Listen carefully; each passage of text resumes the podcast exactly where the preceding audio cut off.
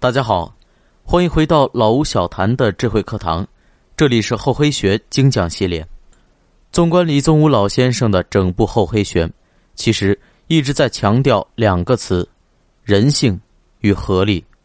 人性的部分，我们在奥义心法的部分已经解读的很详细了；合理的部分，李宗吾也用许多历史史实，从各个角度反复论证过。无论是从历史发展、社会进步的层面，还是从团队的生命力来说，合力策略的巨大力量已经无需多言。善于运用合力的领导者，哪怕绝对力量偏弱，也能带着队伍脱颖而出。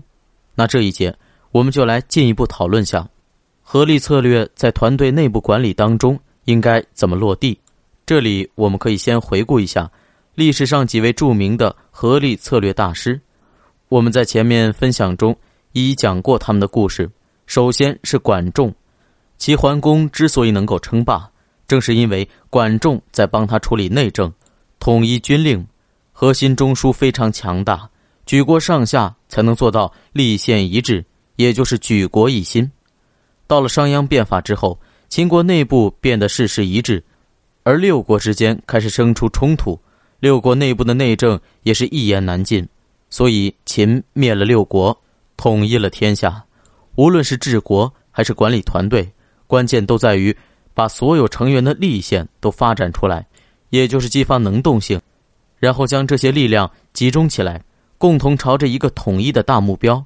所以，想成为一个优秀的管理者，就必须要有能够笼罩万千的气质。《论语·邀约篇》中说：“万方有罪，罪在正宫。”意思就是。这天下无论哪里，无论任何人犯了错，责任都由我一个人亲自来扛。说这话的就是尧，这就是笼罩万千的气质。尚书秦世中，秦穆公说：“如有一介臣，断断衣，无他计，其心修修焉，其如有容。人之有计，若己有之；人之言胜，其心好之，不吝如自其口出。”这一段描述的就是，君王想要的能臣是什么样的？如果有这样一位大臣，他忠贞不二，却没有其他什么才能，但是呢，他能心怀天下，胸襟宽广，看到别人有超群的才能，他就高兴的跟自己也有一样；看到别人品德高尚，他就打心眼里高兴，而不只是赞美几句就罢了。这些品质也是李宗吾老先生说的笼罩万千的气质。只有这样的人，才能让人心甘情愿的臣服。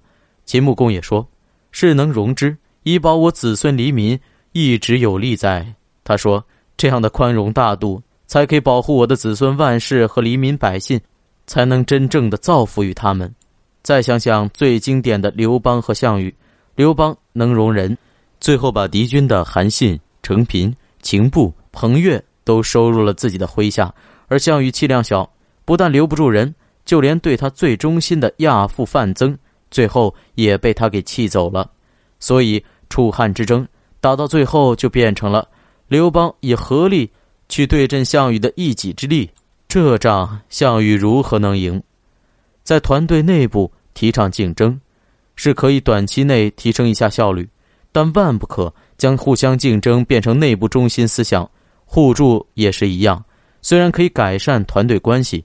但也不可无边界的互相帮助，因为互敬关系中每个人的立线都是横的，彼此冲突；而互助虽然不冲突，但也是横着的，因为相互牵连，最后也会乱七八糟，没有一个核心。团队内部关系基调应该是合力主义，每条立线统一朝向靶心。其实这种关系才是真正的团队合作，每个人都为了目标各司其职。但是近些年，很多人把它曲解为谁不行了就得其他人帮他做好，到最后就变成了能者多劳，最后把能者都累死了，还不出成果。实行合力也不是不让大家互相帮助，还是主基调的问题。成员之间可以帮一下、比赛一下都没问题，但记住这两个千万不能变成常态。李宗吾有过一句总结：互敬要的是你死我活。互助最后是你活我死，最好是合力主义。你我大家都能活。有了这个基本法则，再结合前面那么多节对人性的解读，就可以用感性加制裁的方式来做好日常管理了。一面用道德仁义来感化，这就像是治水中的疏导；一面用规章制度来约束，这就是治水中的筑堤。我们已经知道，道德感化的基础是性本善，而法律制裁则源于性本恶。而人性本是善恶一体，所以单一的以德服人或者纪律严明都远远不够。治水者疏与堵都是手段，并不相悖。那么管理也一样，性犹湍水也，故应以治水之法来治人心。所以又回到了厚黑学的核心——人性。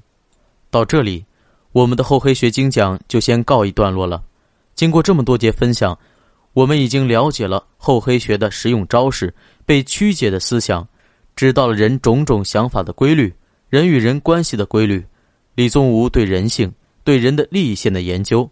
已经有古今中外各家学派验证过了，从佛学、道教、儒家、道家、法家、阳明心学等诸子百家的经典学说，到西方的力学、电磁学，再到心理学、社会学，甚至生物进化论等科学领域，无一不印证了厚黑学的合理性。这说明古今中外的大思想家、大科学家，在对万物本源的认识上都是一致的。做这个系列也是为了洗去一些厚黑学被误解、被错用的污名，让更多的人避免被以讹传讹的歪理所伤害，帮助大家了解到万物本源和人世真相，了解真正的厚黑智慧，进而造福自己和更多的人。感谢大家收听老吴小谈厚黑学精讲，更多传世经典智慧分享，欢迎继续关注老吴小谈。